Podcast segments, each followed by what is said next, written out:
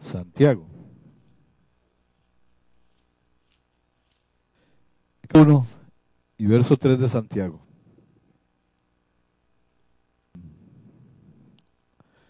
Hablábamos de que hay pruebas, y hay adversidades, y hay aflicción, y hay sufrimiento muchas veces, y hay dolor en nuestras familias, ¿o no?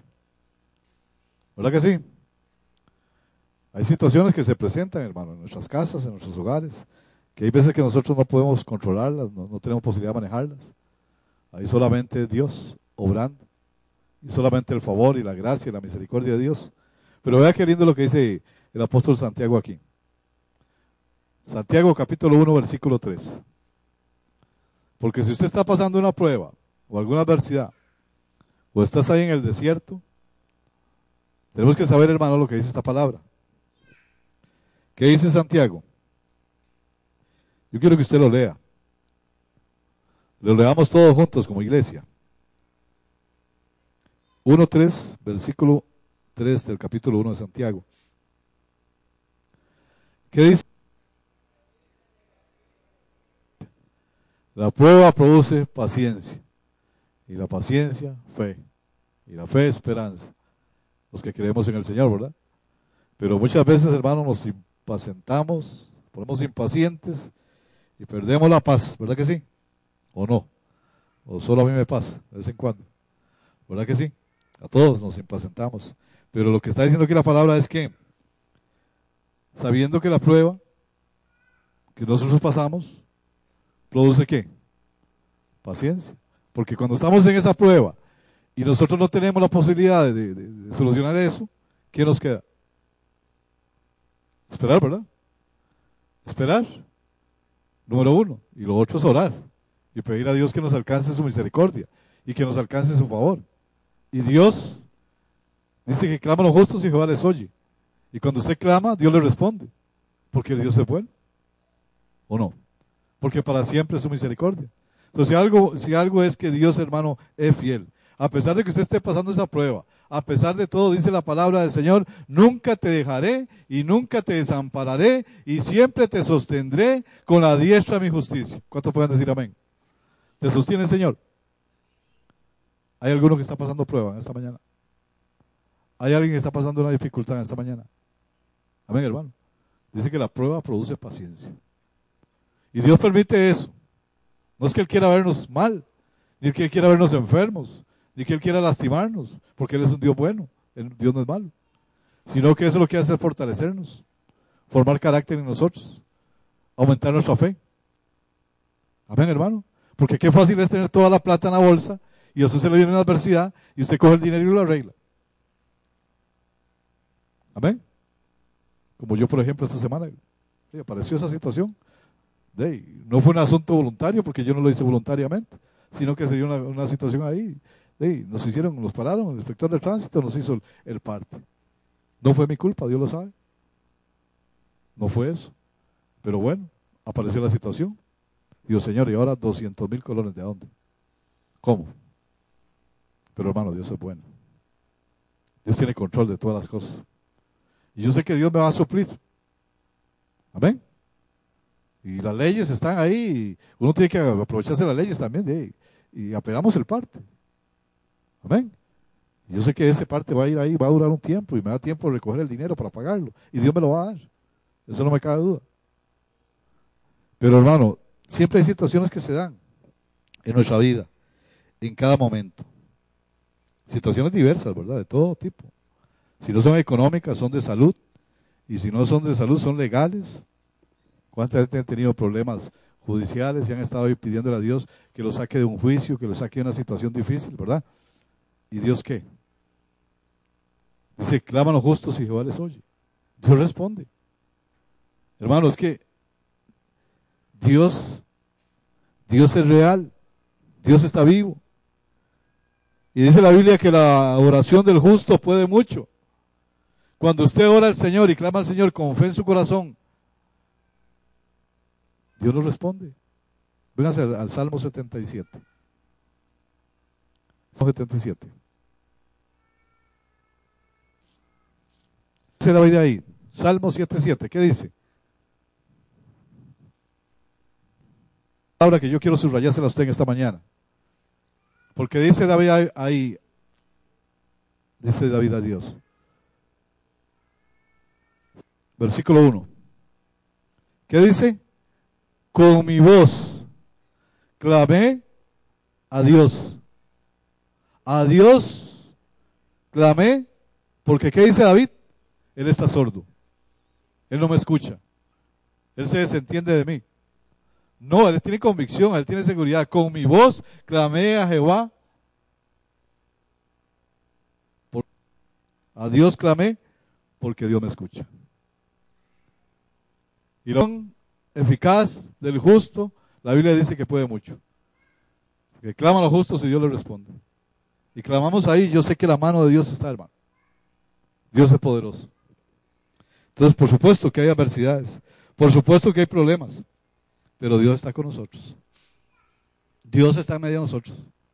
Dice, nunca te dejaré y nunca te desampararé y siempre te sostendré con la diestra de mi justicia. Dios no se olvida de nosotros, hermano. Y vamos aquí a un relato que usted y yo conocemos muy bien, que es la historia del pueblo de Israel. Cuando Dios saca a Israel de, de la esclavitud de Egipto, se acuerda que Dios le hizo un llamamiento a Moisés. Amén. Dios llamó a Moisés. Y Dios le dice a Moisés que vaya y le da una comisión para que saque a su pueblo de la esclavitud de Egipto. Pero usted sabe que Moisés en el inicio se equivocó y lo quiso hacer a manera suya. Como muchas veces nosotros metemos las de andar, ¿verdad? Y queremos hacer las cosas a nuestra manera, humana, a nuestra manera de pensar y no involucramos a Dios ahí. Si no, yo pienso que esto así va a salir bien, yo creo que de esta forma lo puedo hacer, de aquí lo puedo resolver humanamente. Nuestro raciocinio, nuestra mente, ahí trabajando, diciendo, usted lo puede hacer, hágalo así, hágalo de esta manera. Pero no hemos consultado a Dios, pero no hemos clamado a Dios para ver si es la forma y es la voluntad de Dios que se haga de esa forma. Y Moisés lo hizo equivocadamente. ¿Se acuerdan cuando Moisés vio al pueblo de Israel en esclavitud? Ahí está siendo oprimido el pueblo de Israel. ¿Y qué hizo Moisés? ¿Se acuerda? Que vino y mató a un egipcio. ¿Se recordó? ¿Y que él mató a un egipcio? ¿Y qué consecuencia trajo eso? Que él tuvo que huir al desierto. Él fue preparado en Egipto, ¿o no?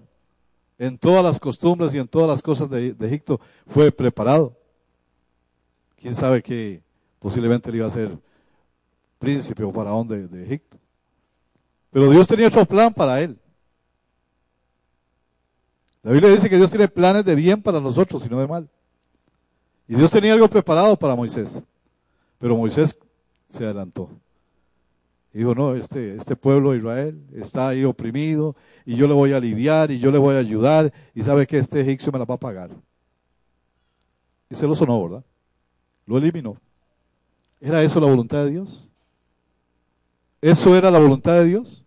¿Eso es lo que Dios quería que él obrara de esa forma? ¿Es así como Dios quiere que nosotros obremos muchas veces en nuestro, raciocinio, en nuestra forma de pensar?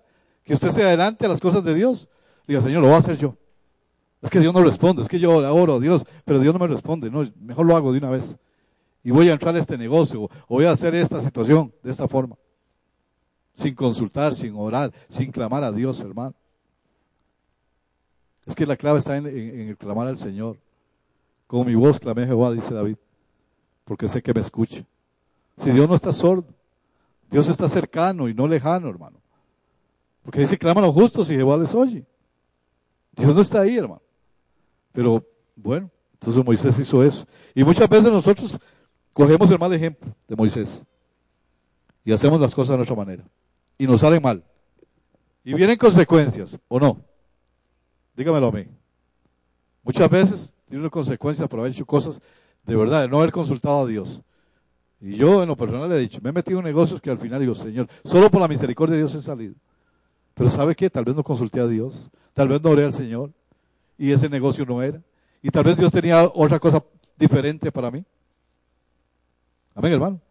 Nos apresuramos, corremos, nos aceleramos y queremos hacer las cosas a nuestra manera. Y eso le trajo a, David, eh, perdón, a Moisés, le trajo las consecuencias de ir al desierto. Y todo lo que él aprendió en Egipto, todos los títulos, toda la educación, todos los idiomas, toda la cultura que él tenía, ¿le sirvió de algo? No le sirvió para nada, hermano.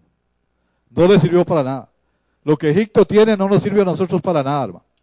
Lo que el mundo da no, no nos sirve para nada, ni títulos, ni capacitación, ni nada de eso sirve, hermano. Si no hay un corazón que busque a Dios de verdad y quiera ser obediente al Señor. Porque la clave está en la obediencia a Dios. Pero como Dios es misericordioso y bueno, en medio de, esa metida de patas que hizo David, Dios lo dejó que se fuera al desierto. Y en el desierto, ¿sabe qué dice el Señor? Lo preparó.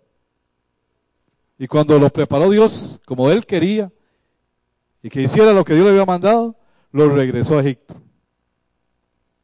Le dio toda una enseñanza en el desierto. En el desierto hay peligros, hay enemigos, esas temperaturas tan altas, ¿verdad? Esas adversidades de vientos asoladores, de peligros de noche. Amén. Así es el mundo, ¿no es cierto? Cuando nosotros estamos ahí solos, sin Dios, hermano, no es cierto que es un desierto y una soledad. Y hay problemas y adversidades y nosotros solos. Por algo la Biblia dice que el hombre sin Dios nada puede. Nosotros sin Dios no podemos hacer nada. Moisés se la quiso jugar y no le funcionó. Hasta que Dios le dice, venga acá. Y lo lleva al, al, al desierto. Y ahí en el desierto, Dios se la manifiesta a Moisés. Capítulo 13 de Éxodo. Venga, Éxodo. Lo que dice capítulo 13. Recuerda que Dios envía a Moisés a Egipto a encontrarse con el faraón y le dice, deja ir a mi pueblo, así ha dicho Jehová, para que me adoren en el desierto. ¿Y qué le dijo Faraón? ¿Qué le contestó? Sí, claro, con, mucho gusto. Moisés, inmediatamente le suelto a todo el pueblo de Israel que está aquí en esclavitud para que vayan al desierto. No, ¿verdad que no? Dice que Dios permitió que se endureciera el corazón de Faraón. Y se endureció que cuando Moisés le dijo eso, se alteró y se enojó tanto que se disgustó. Y sabemos de las diez plagas que vinieron sobre Egipto, ¿verdad? ¿Se acuerda que la número uno era la, el agua se convirtió en sangre? Toda el agua de, de Egipto, de, las, de, los, de los ríos, de las fuentes, se convirtieron, se convirtieron en sangre. Luego todos los animales, caballos, camellos, vacas, ovejas, todas se murieron. Quedó, quedó Egipto sin, sin un animal. Luego vino unas, una úlcera sobre, los, sobre las personas, sobre los seres humanos. Y murieron también. Y así, con todo eso, Faraón no quiso dejar al pueblo de Israel, sino que endurecía más su corazón. A tal punto, ¿se acuerda? Que Dios empezó a enviarle plagas las, langostas, ¿se acuerda? Que comieron todo el cultivo, todas las cosechas. De, las ranas que le mandó. Y, y habían ranas por todo lado. Ranas en, en la mañana, en el día, en todo momento. Y bien si le dice, véngase a, capítulo 8 de, aquí de Éxodo, atrás un poquito. Y estaba la plaga de ranas. Que a Marujita no le gustan las ranas. ¿Verdad? Le da miedo. A mucha gente le da, le, da, miedo a las ranas. A mi nieto le da miedo a las ranas René. ¿Verdad? Y vea lo que dice ahí. Versículo 8, de capítulo 8. Dice que entonces el faraón llamó a Moisés y a Aarón y les dijo, orad a Jehová para que aparte las ranas de mí y de mi pueblo, y dejaré ir a tu pueblo para que ofrezca sacrificios a Jehová. Y respondió Moisés a Faraón, qué bueno esto. ¿Qué le respondió en versículo 9? ¿Alguno que me lo lea?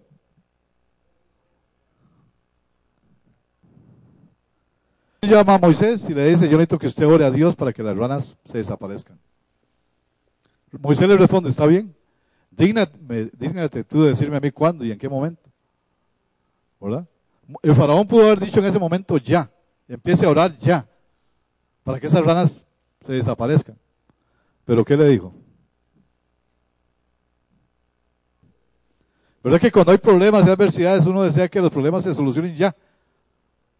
Se quiten ya. Y Faraón fue un jupón también. No quiso obedecer.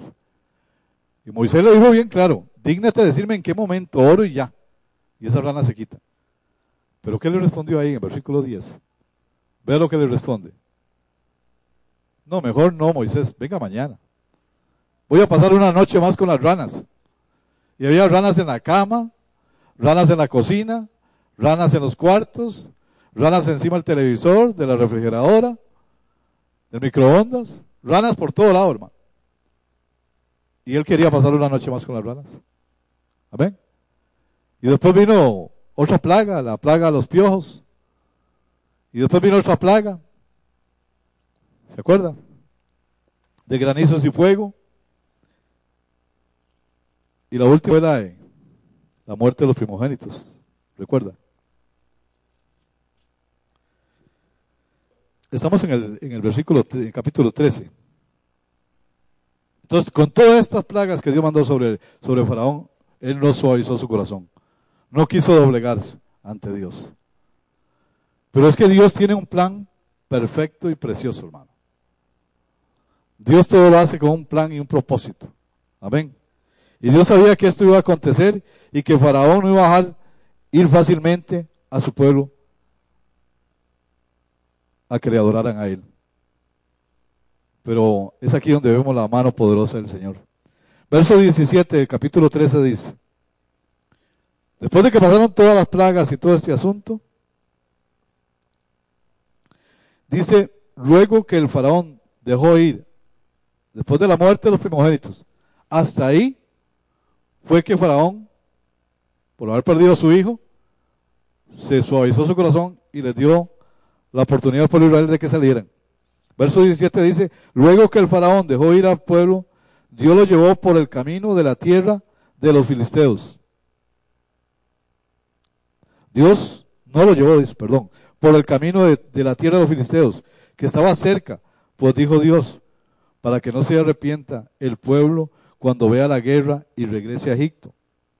Por eso hizo Dios que el pueblo diera un rodeo por el camino del desierto del Mar Rojo. Los hijos de Israel salieron de Egipto armados. Amén. Qué raro que Dios no permitiera que el pueblo de Israel pasara por el, por el pueblo de los filisteos, si era el, el camino más corto, más cercano. No le permitió Dios porque dice que va y se arrepientan y se vuelven a, se vuelvan a Egipto. Y Dios no lo permitió, hermano, sencillamente porque el pueblo no estaba preparado para ir a la guerra. Ellos estaban en cautiverio, esclavizados. Usted sabe que Faraón tipifica al diablo y Egipto al mundo, ¿verdad? Y el diablo tenía cautivo a, esa, a, esa, a ese pueblo, al pueblo Israel. Como hoy día hay mucho pueblo de Dios que está cautivo que el diablo lo tiene en cautiverio ahí, enredado en vicios, con ataduras, en el pecado, en la maldad. Y ahí está, ahí los tiene, ahí los tiene el enemigo. Y no quiere soltarlos. Amén. Pero véngase al versículo 14. Y aquí vamos a, centrar esta predicación. A Moisés y le dijo, di a los hijos de Israel que regresen y acampen delante de, de Pit Airot, entre Migol y el mar, frente a Baal Zephon. Acamparéis frente a este lugar junto al mar. Qué raro que Dios le dice que no se fuera por el camino más cerca, donde estaban los filisteos, sino que le dice que se vaya por este otro lado y que acampen junto al mar. Imagínense. Que acamparan junto al mar. Y el faraón dirá de los hijos de Israel, encerrados están en la tierra, el desierto los, ha encerrado. Y el faraón aplaudía, porque ya los tenía acorralados, los tenía encerrados. Delante que estaba el mar, y detrás que venía el faraón, ¿verdad? Entonces el, faraón pensaba lo que está diciendo aquí, que los tenían cerrados en, en la tierra. El desierto los ha encerrado, decía. Yo endureceré, dice el versículo 4, el corazón del faraón, dijo Dios, para que lo siga. Entonces será, será glorificado en el faraón y en todo su ejército. Y sabrán los egipcios que yo soy Jehová. Dios endureció el corazón de faraón. ¿Y para qué propósito lo hizo? Para mostrarle que Él es el Dios de toda la tierra que Él es el Rey soberano, que Él es el Rey de reyes, que Él es el Dios poderoso. Amén. Y que Él creía que Él era, porque Él se creía como un Dios, Él se miraba como un Dios, porque Él tenía jinetes y tenía caballos y tenía carros, 600 carros tenía y no sé cuántos de su ejército. Y Él pensó que humanamente Él podía eh, eh, tomar prisionero nuevamente al pueblo de Israel, pero no contaba que Dios es su pueblo y que a su pueblo Dios lo guarda, Dios lo protege. Por eso dice que nosotros, el que habita el abrigo del Altísimo, mora bajo la sombra del Potente. Diré yo, Jehová, esperanza mía, castillo mío, mi Dios, ¿en quién confiaré? ¿Qué le dice eso? Usted y yo no estamos solos, hermano. Dios está con nosotros, como poderoso gigante.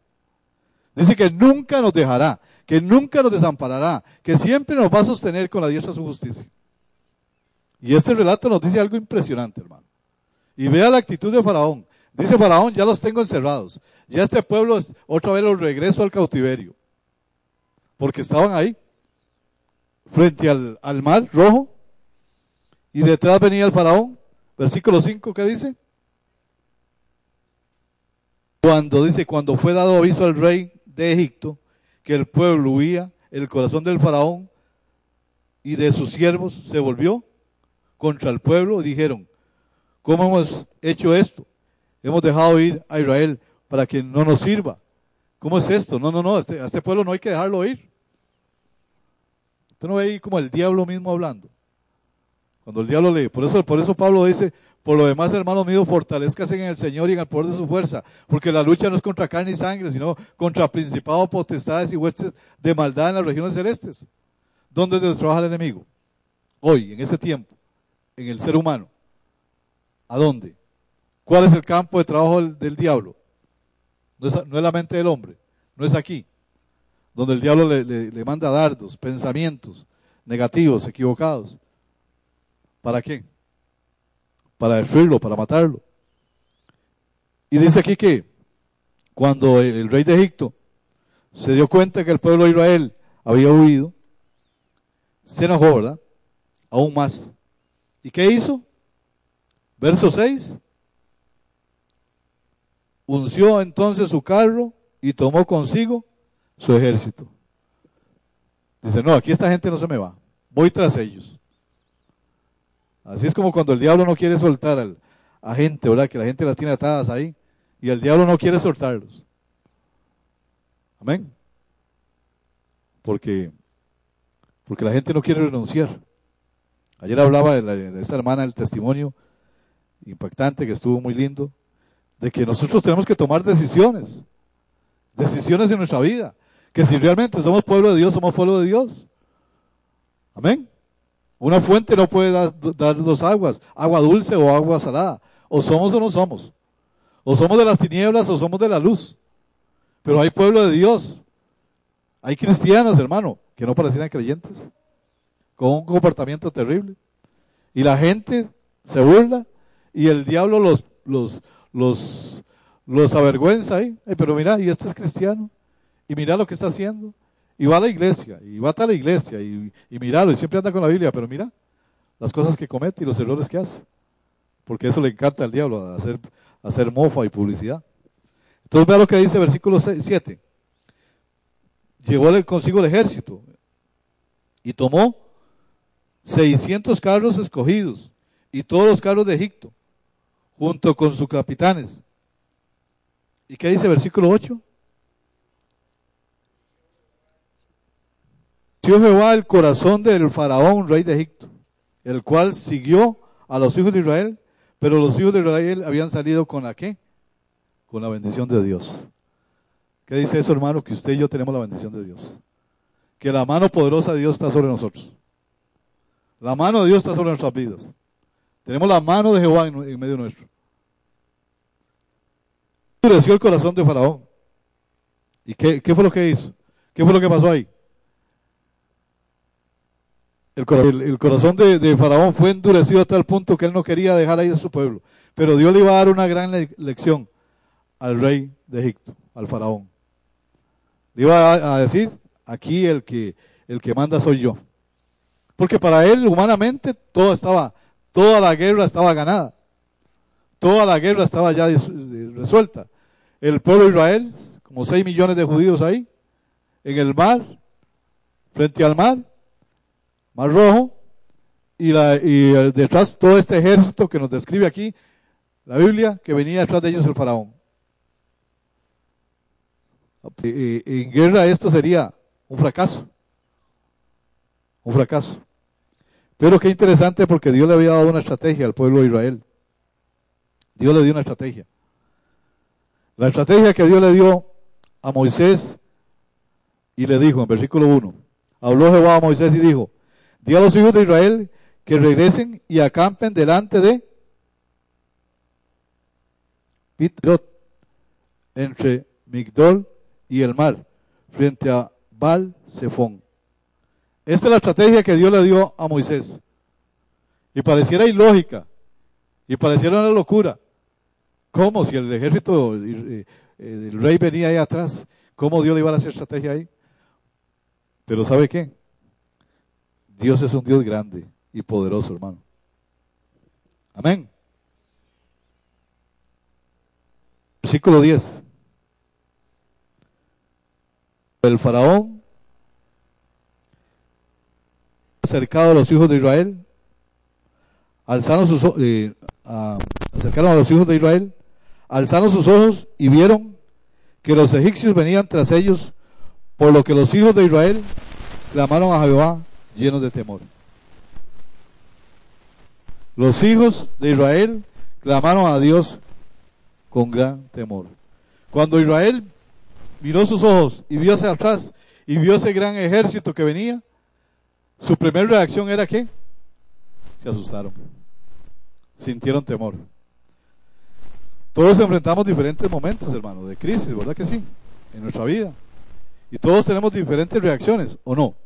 O usted cuando se enoja, algunos tiran la puerta, otros tiran los platos o las ollas, otros pegan gritos, otros les da por llorar, otros les da por meterse en el cuarto y no salir y entran ahí en depresión. O sea, reaccionamos diferente ante, ante las situaciones de la vida. Por ejemplo, Moisés. Cuando, cuando Moisés debía hablarle a la roca, ¿qué hizo?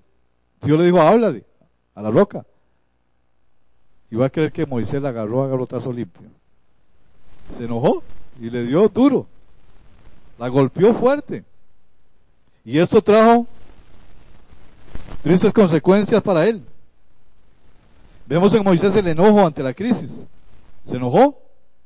Ante la persecución de Jezabel, Elías el profeta quería morirse o no. ¿Se acuerda esa historia? El profeta, el hombre que, el profeta de fuego, un hombre increíble como Elías, atemorizado por una bruja, metido en una cueva. Ante la persecución de Jezabel, Elías, el profeta, dijo, yo prefiero morirme. Seguro solo yo quedé vivo. Me quiero morir. Esa es la reacción de él. Elías, experimentó la depresión ante la persecución. Como muchas veces nosotros, ante la presión de la vida, de las circunstancias, ¿qué pasa? Ante esas, ante esas cosas, esa persecución, reaccionamos, hermano. Y a veces que queremos decir igual. Yo quisiera hasta morirme ya. Es que ya no puedo más. Es que ya no aguanto más esta situación. Porque no están confiando en Dios. Porque no estamos esperando en el Señor. Amén, hermano. Otro ejemplo. Jonás ante la encomienda de ir a predicar a Nínive, ¿a dónde se fue? Dios lo llama y le dice que vaya y le predique a quién? A Nínive, un pueblo que andaba mal, que andaba en pecado. Y Dios le manda, le dice específicamente, quiero que vayas a Nínive. Pero hay Jonás no le hizo caso, sino que huyó a dónde? A Tarsis. Se fue para Tarsis, totalmente diferente a lo que Dios le había dicho. Dios desea que cada que ante cada situación de nuestra vida, hermano, ante, ante, cada situación que nosotros vivamos, podamos depender de Él. Eso es, lo que Dios, eso es lo que Dios nos está diciendo. Que no dependamos de nosotros mismos, sino que aprendamos a depender de Dios. Si Dios conmigo, ¿quién contra mí? Pero claro, la presión de las circunstancias y de la vida muchas veces nos hacen perder la fe, ¿no es cierto? Y nos desesperamos y no confiamos. Pero Dios nos dice algo muy importante. Que debemos aprender, usted y yo, hermano, como iglesia, como pueblo de Dios, tenemos que aprender a depender de Dios. Y esa es la parte que nos cuesta. ¿Verdad que sí? ¿Cómo nos cuesta? Depender de Dios. Y tomar decisiones correctas que nos permitan ver la gloria de Dios. Porque hay veces, hermanos, y verdad, si no consultamos a Dios, tomamos todas las decisiones equivocadas. Y eso nos trae consecuencias. Entonces, número uno, ante las dificultades, el ser humano reacciona de diversas maneras, que es lo que estamos hablando. En el capítulo 14 de Éxodo nos relata la persecución del faraón y su ejército contra los hebreos. Después que, que, que fueron derrotados por la mano de Dios, los tuvo que dejar salir de Egipto. Y dice que cuando Israel mira atrás y vio a todo el ejército de Egipto, tuvo varias actitudes ante esto. Pues además tenía al frente el mar rojo, ¿se acuerda? Tenía el mar rojo y detrás el ejército. Véase a Éxodo 14, 10, 12. Alguien que me lo lea. 10, 12. ¿Qué dice?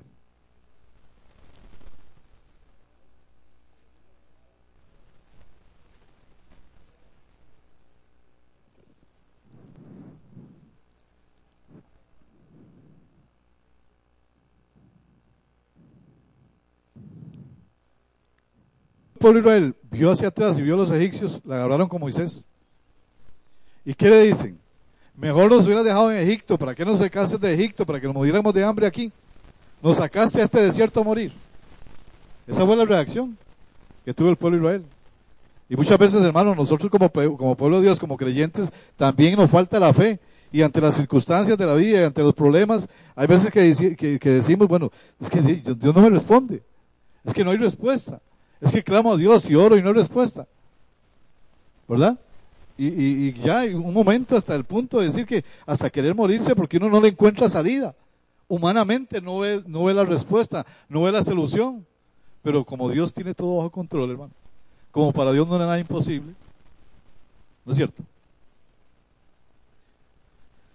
Dice que temieron en gran manera. Miedo. El pueblo Israel. Número dos, clamaron a Jehová clamor, oración. Y dijeron a Moisés, vea toda la reacción que tuvieron. Dijeron a Moisés, me era mejor haber muerto en Egipto. Deseamos haber muerto mejor en Egipto. La verdad, hermanos, que este comportamiento mezclado de miedo y clamor y fracaso ha sido el, de, el nuestro en muchas ocasiones, ¿o no? Que hemos actuado así, con miedo, con, con que oramos a Dios y toda esta situación. Ha sido una reacción igual. Cuando enfrentamos la presión del enemigo, los numerosos obstáculos de la vida y la incertidumbre del futuro, vemos entonces que no hay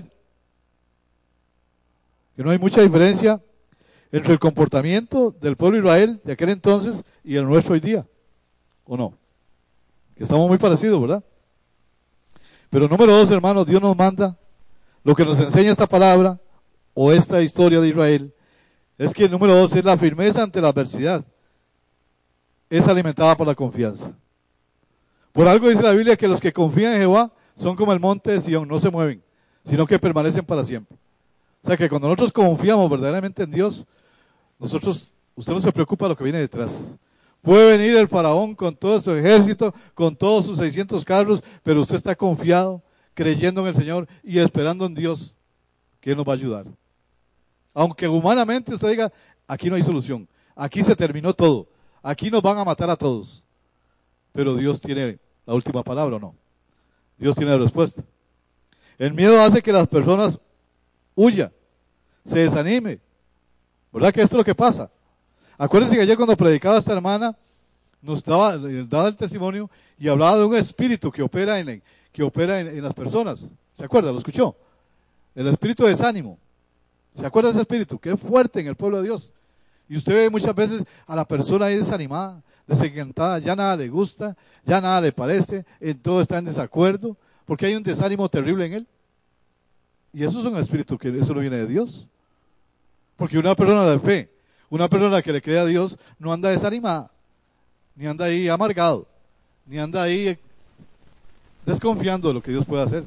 Una persona de fe se para y le dice, yo le creo a Dios. Y ese milagro viene porque viene. Y la respuesta de Dios hoy de malada. Y yo voy a dar el milagro de Jehová en esta tierra, como dijo David. Como me contaba la mano 6 de ayer. Cuando usted le ora al Señor y le clama a Dios, sabe que Dios no tiene control del tiempo, hermano. Usted y yo sí lo controlamos, y yo estoy viendo ya son las 11 y 10. Pero, ¿me entiende? Pero para Dios mil días es como un, eh, como un año, y mil años como, como un día. Dios no tiene problema. Dios sobra. Pero Dios lo que quiere es ver el corazón nuestro, la oración, la confianza que tengamos en Él. Y la hermana empezó a orar y empezó a clamar en una petición personal que ella tenía. Oró en la mañana, oró en la tarde, oró en la noche. Y parecía que no había respuesta, ¿o no es así? Parecía que no había respuesta. Pero Dios no miente, hermano. Dios no miente. Cuando hay un corazón de verdad, que dobla sus rodillas, que se postra delante de Dios, que clama delante de Dios, que llora en la presencia de Dios, como lo hizo Ana por Samuel, una mujer de fe, que lloró con gran lloro y que clamó al Señor y que le pidió misericordia. Le dice, Señor, yo soy una mujer estéril, yo no puedo tener hijos, pero vengo a ti, Señor. Aunque el sacerdote me diga que yo soy borracha, yo te creo a ti, oh Dios. Yo creo que tú me puedes dar ese hijo. ¿Y qué hizo Dios? Le respondió la petición a ella. ¿Qué hizo Ezequiel cuando se vio enfermo y que vino Isaías y le dijo, sabes qué, prepárese todo, alístese todo, porque hoy vas a morir? Vino el profeta y le dijo. ¿Y qué hizo Ezequiel? Se deprimió y, fue a buscar un puente para tirarse y acabar con todo ya. No, de igual manera, dice que volvió su rostro a la pared y lloró con gran lloro y clamó al Señor y le pidió a Dios que extendiera la vida de él. Y no había salido el profeta, dice que cuando Dios lo llamó y le dijo, Isaías, devuélvete y dile que yo he extendido los días de vida sobre él. ¿Es fe o no es fe? Es eso. ¿Es creerle a Dios o no es creerle a Dios? ¿Qué es lo que Dios quiere? Que le creamos a Él. Porque hermano, de verdad que si vemos las circunstancias, dice uno, no, mejor, es que no. Humanamente no hay posibilidad de nada. Pero tenemos que llamar. La Biblia dice que las cosas que no son como si fueran. Entonces, hermano, eso es lo que es el miedo.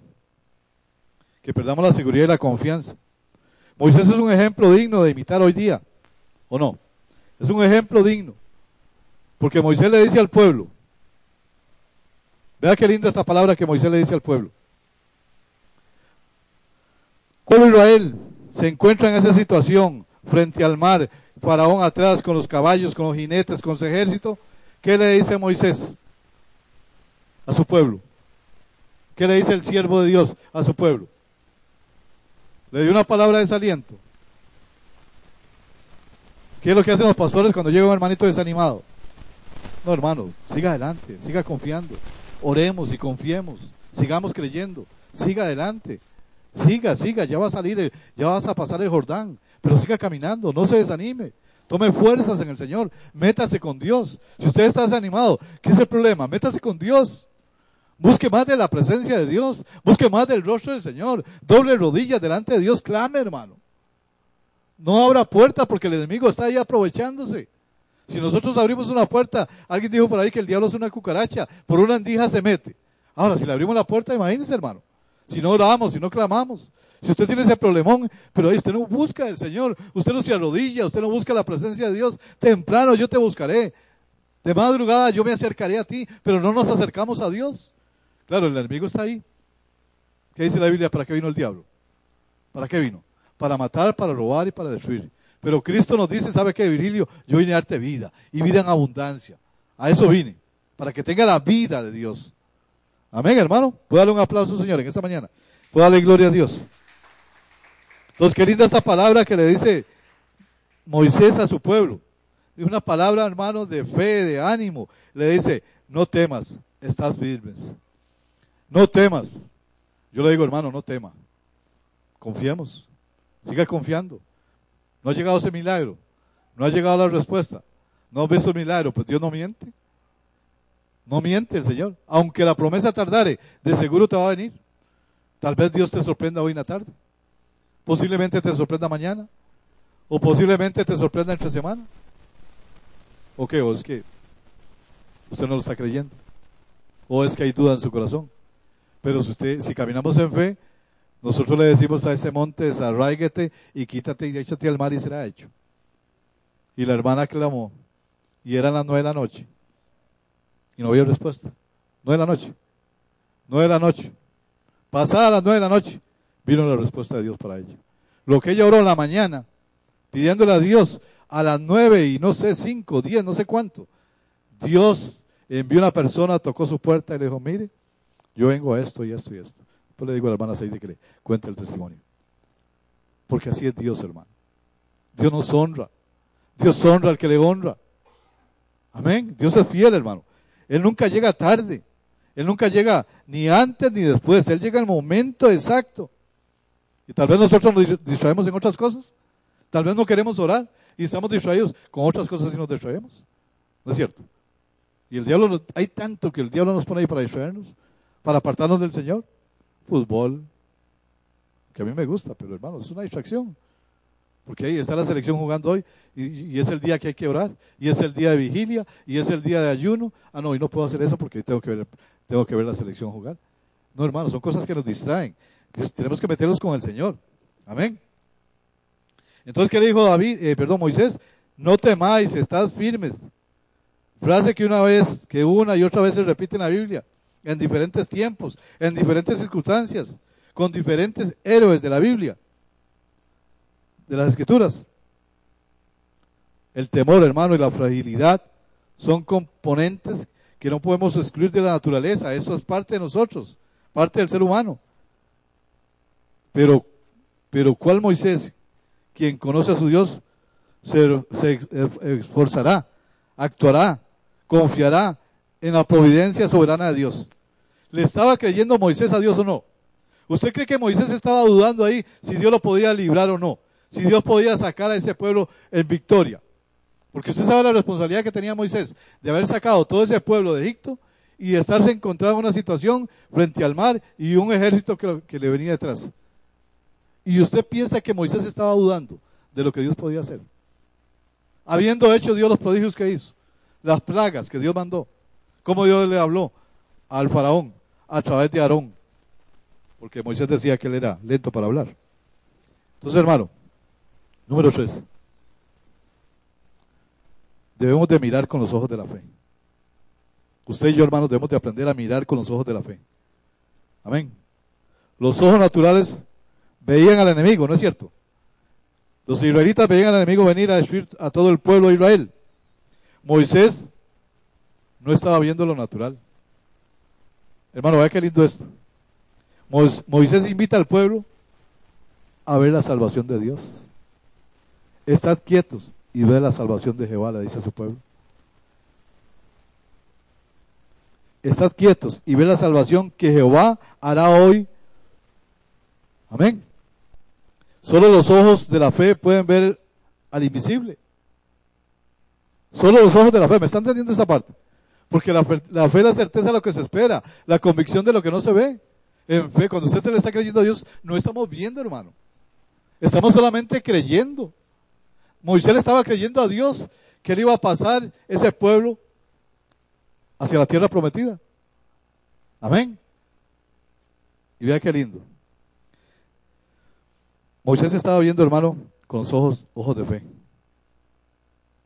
con los ojos de fe.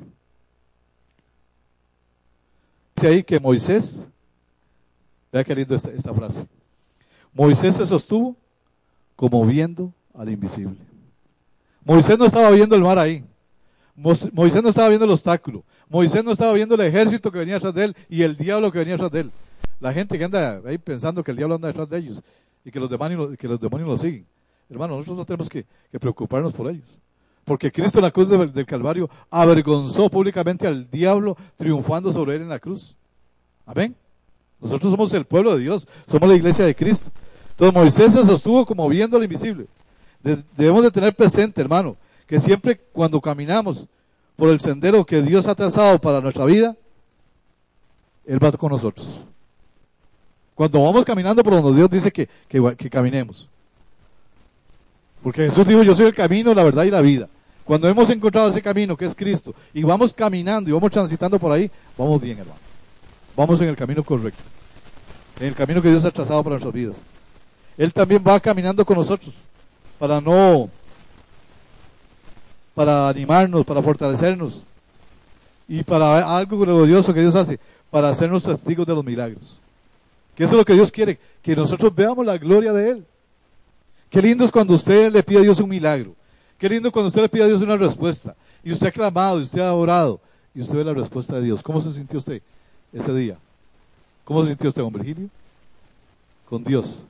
Me imagino que hubo una fiesta en, la noche en su casa. De ver la mano de Dios, pero tan, tan tangible, tan directa, de ver cómo Dios le había respondido a una, a oración. Qué lindo, ¿verdad? Que cuando usted está clamando con fe en su corazón y ve la respuesta de Dios. Eso no es de, de darle la gloria al Señor. Eso no vale un buen aplauso, Señor. Y Señor, gloria a tu nombre porque tú tienes el control.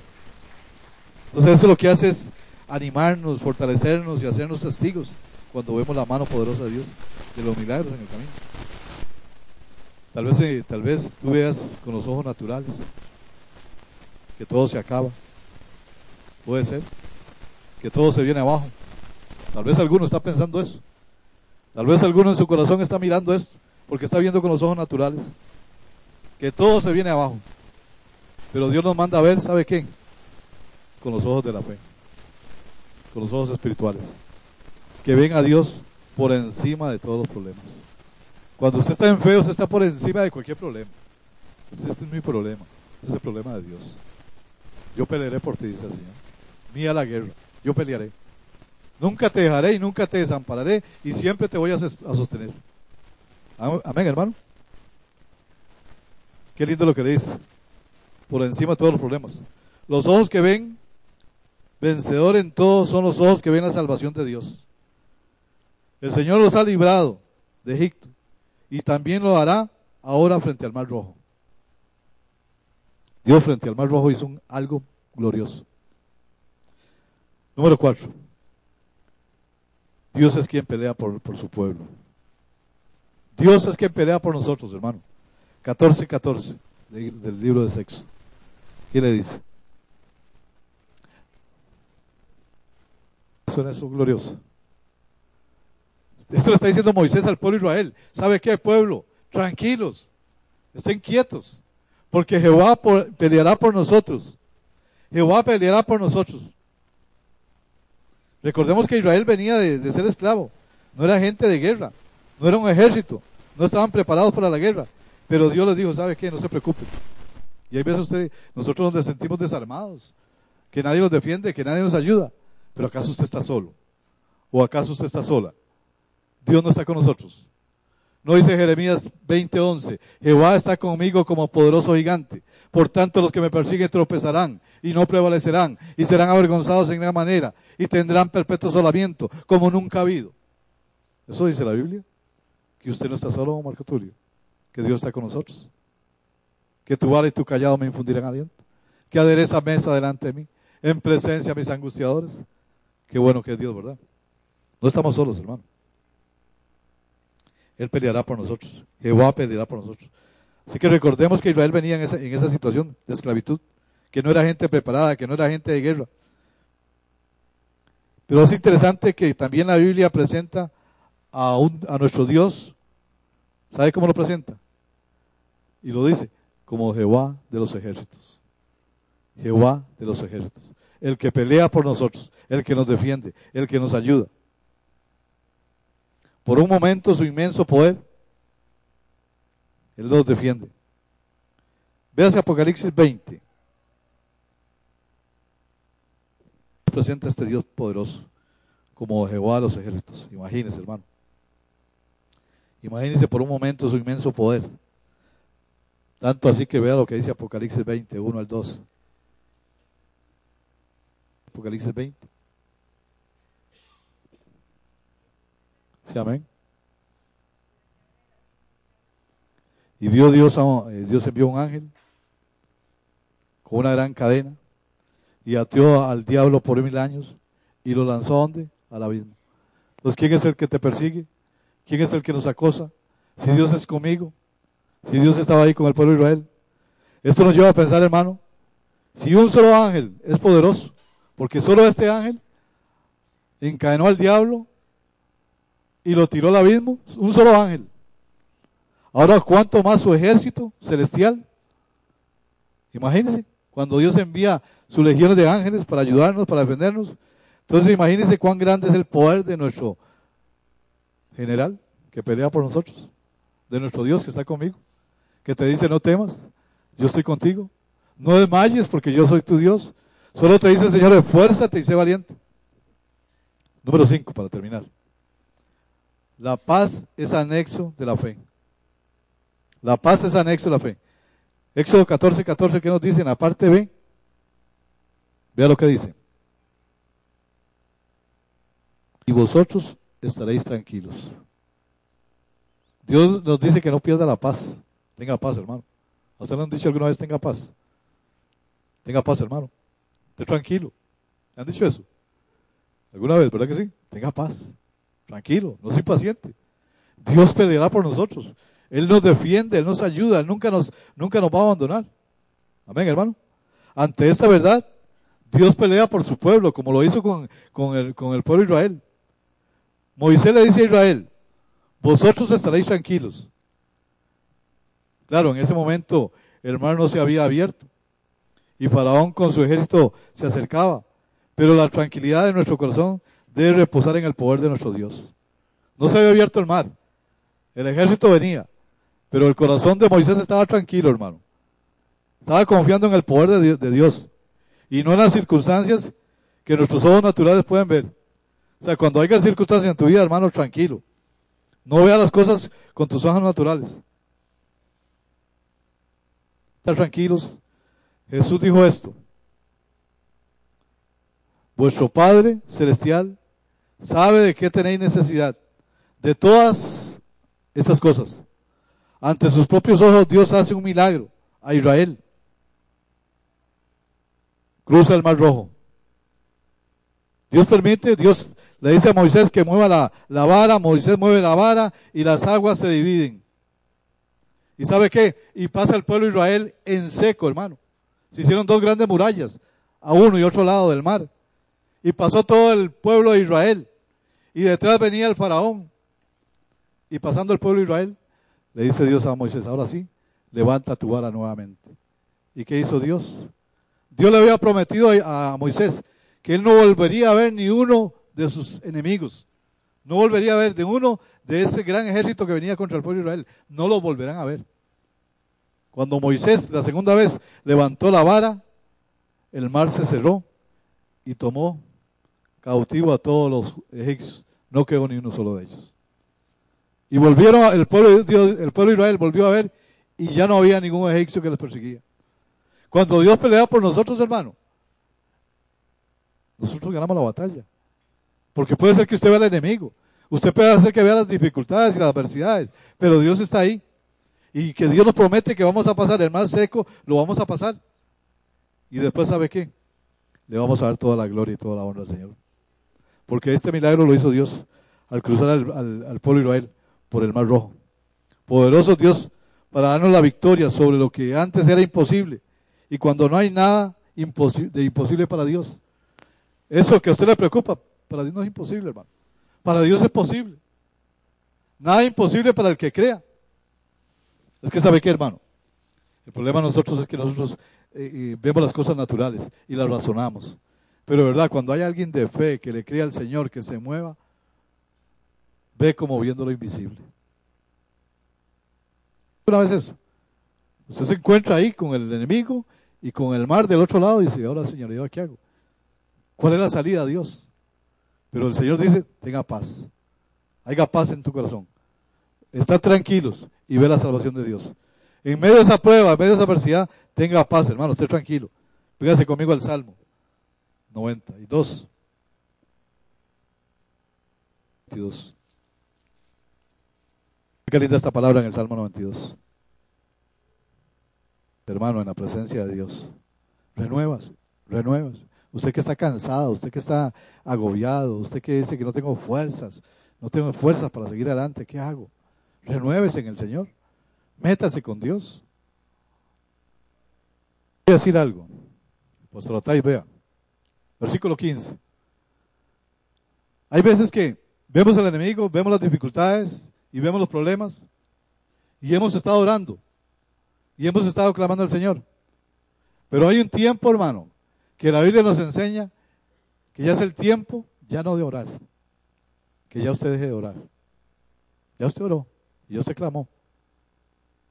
Y donde Dios le dice, ¿sabe qué? Ya clamaste, ya oraste. Ahora sabe qué? Manos a la obra. Ahora sabe qué? Trabaje. Ahora sabe qué? Esfuérzate, sé valiente, porque en todo te ayudará Jehová tu Dios. Ahí lo dice, versículo 15. ¿Qué dice? ¿Está conmigo?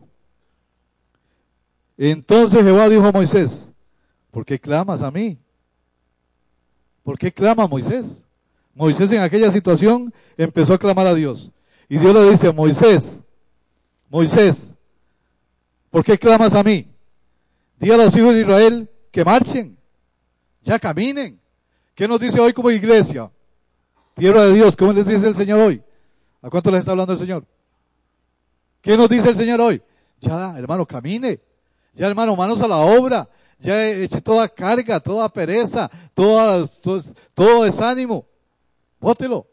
Sálgase de aquí nuevo, renovado. Dígale, Dios, dame fuerzas. ¿Qué dice Salmo 92? Salmo 92, verso 10. ¿Quién lo tiene? Aleluya. Santo. ¿Qué dice el Señor? Pero tú aumentarás mis fuerzas como las del búfalo. Y usted que me dice, pastor, es que estoy desanimado, es que no tengo fuerzas, ya no quiero ir a la iglesia, ya no quiero orar, no quiero leer la Biblia, no quiero hacer nada. Dios te dice, ánimo, renuévate, porque Dios va a aumentar nuestras fuerzas, hermano. Pero tú aumentarás mis fuerzas, dice, como las del búfalo, y seré ungido con qué? Con aceite fresco. Y si es fresco, ¿sabes qué pasó? Que el viejo se quemó. Y necesitamos aceite fresco. ¿Me está, ¿Me está entendiendo? Aceite fresco, tal vez usted está seco, usted está árido, y no hay, no hay nada en usted. Usted necesita aceite fresco, hermano. Usted necesita eh, renovarse en el Señor y decirle, Señor, dame, úngeme con ese aceite fresco. ¿Cuántos quieren que Dios los unja esta mañana? Con un aceite fresco, para seguir adelante, para continuar.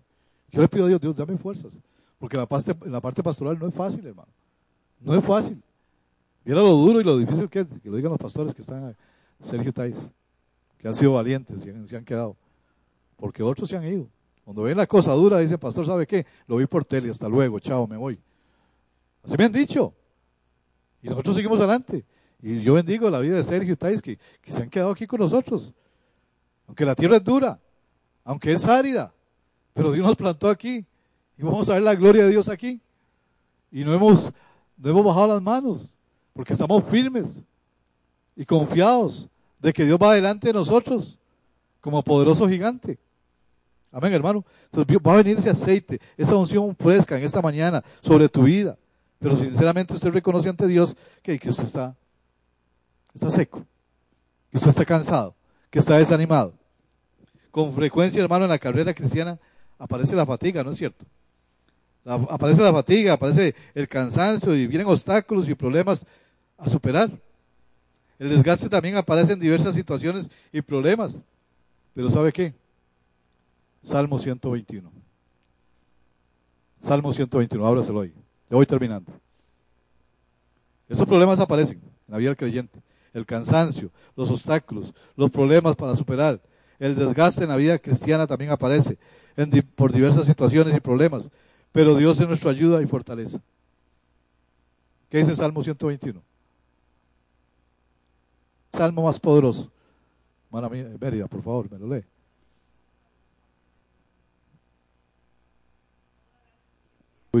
Alzaré mis ojos a los montes. ¿De dónde viene tu socorro? ¿Quién es el que lo va a apoyar a usted? Eh, los diáconos, los líderes de la iglesia, los pastores. No. Tu socorro viene de Jehová que hizo los cielos y la tierra. Y dice, no hará tu piel resbaladero. No hará nuestro piel resbaladero. Ni se dormirá el que guarda Israel. Salmo 70. ¿Qué dice Salmo 70? Ponga la atención a esto. ¿Quién tiene Salmo 70? Oh Dios, a librarme. Apresúrate a socorrerme. Salmo 27 dice, Jehová es mi luz y mi salvación. Jehová la fortaleza de mi vida. Amén. Dios no está, Dios con nosotros. Dios está en medio de nosotros. Entonces, por, más cansado que usted esté, por más desanimado, hermano, si clamamos al Señor, si pedimos a Dios que nos ayude, ¿de dónde vendrá tu socorro? ¿De dónde? ¿Del Señor? De doblar tus rodillas, de clamar al Señor. Es Dios quien multiplica nuestras fuerzas cuando, estás, cuando estas se acaban. Es el que te sostiene de tu mano derecha y te dice, no temas, yo estoy contigo. No desmayes porque yo soy tu Dios. También nos dice el texto de la Biblia que Él nos unge con aceite fresco. Eso que hablamos ahí, que Él nos, en el Salmo 92, que Él nos, nos unge con aceite fresco. Esto indica que el aceite se envejece y debe ser cambiado. Cuando esto se hace, todo empieza a funcionar mal. Cuando el aceite está ya viejo, em, todo empieza a funcionar mal. Necesitamos aceite fresco, necesitamos aceite nuevo. Es necesario ir a Dios y retomar la visión y propósito de mi vida. En su, en su presencia todo nuestro ser recibe lo nuevo de Él y podemos avanzar. ¿Qué es lo que Dios quiere? Que avancemos. ¿Verdad que Dios nos estaba hablando en esta dirección, Pastor Atais? ¿Verdad que Dios nos está hablando de renovarnos? De volvernos a encontrar.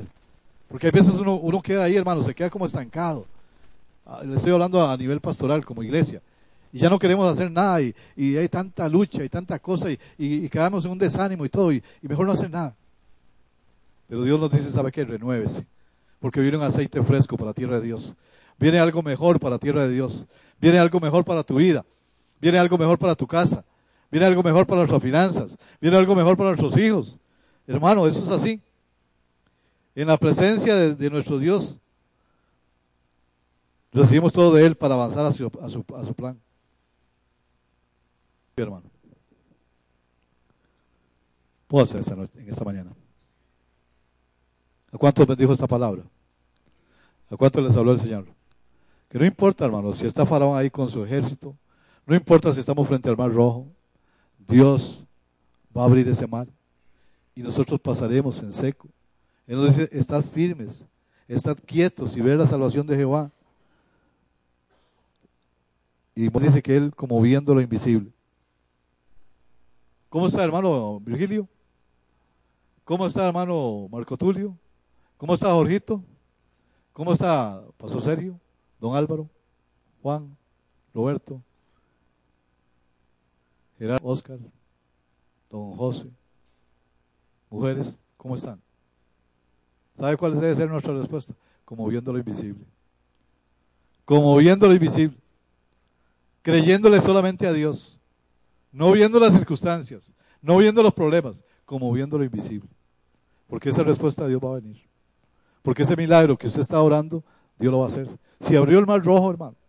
Si pasaron 6 millones de judíos por el mar rojo, sin que ninguno le pasara nada. Donde ese mar se abrió y, se tragó a todos los enemigos del pueblo de Israel. No dice que Dios peleará por nosotros. No dice que Dios está conmigo. Que su vara y su callado me infundirán aliento. Que la adereza de mesa delante de mí en presencia de mis angustiadores. No dice la Biblia en Romanos que somos más que vencedores por aquel que nos amó. O usted se encuentra derrotado. O usted cree que es un fracasado.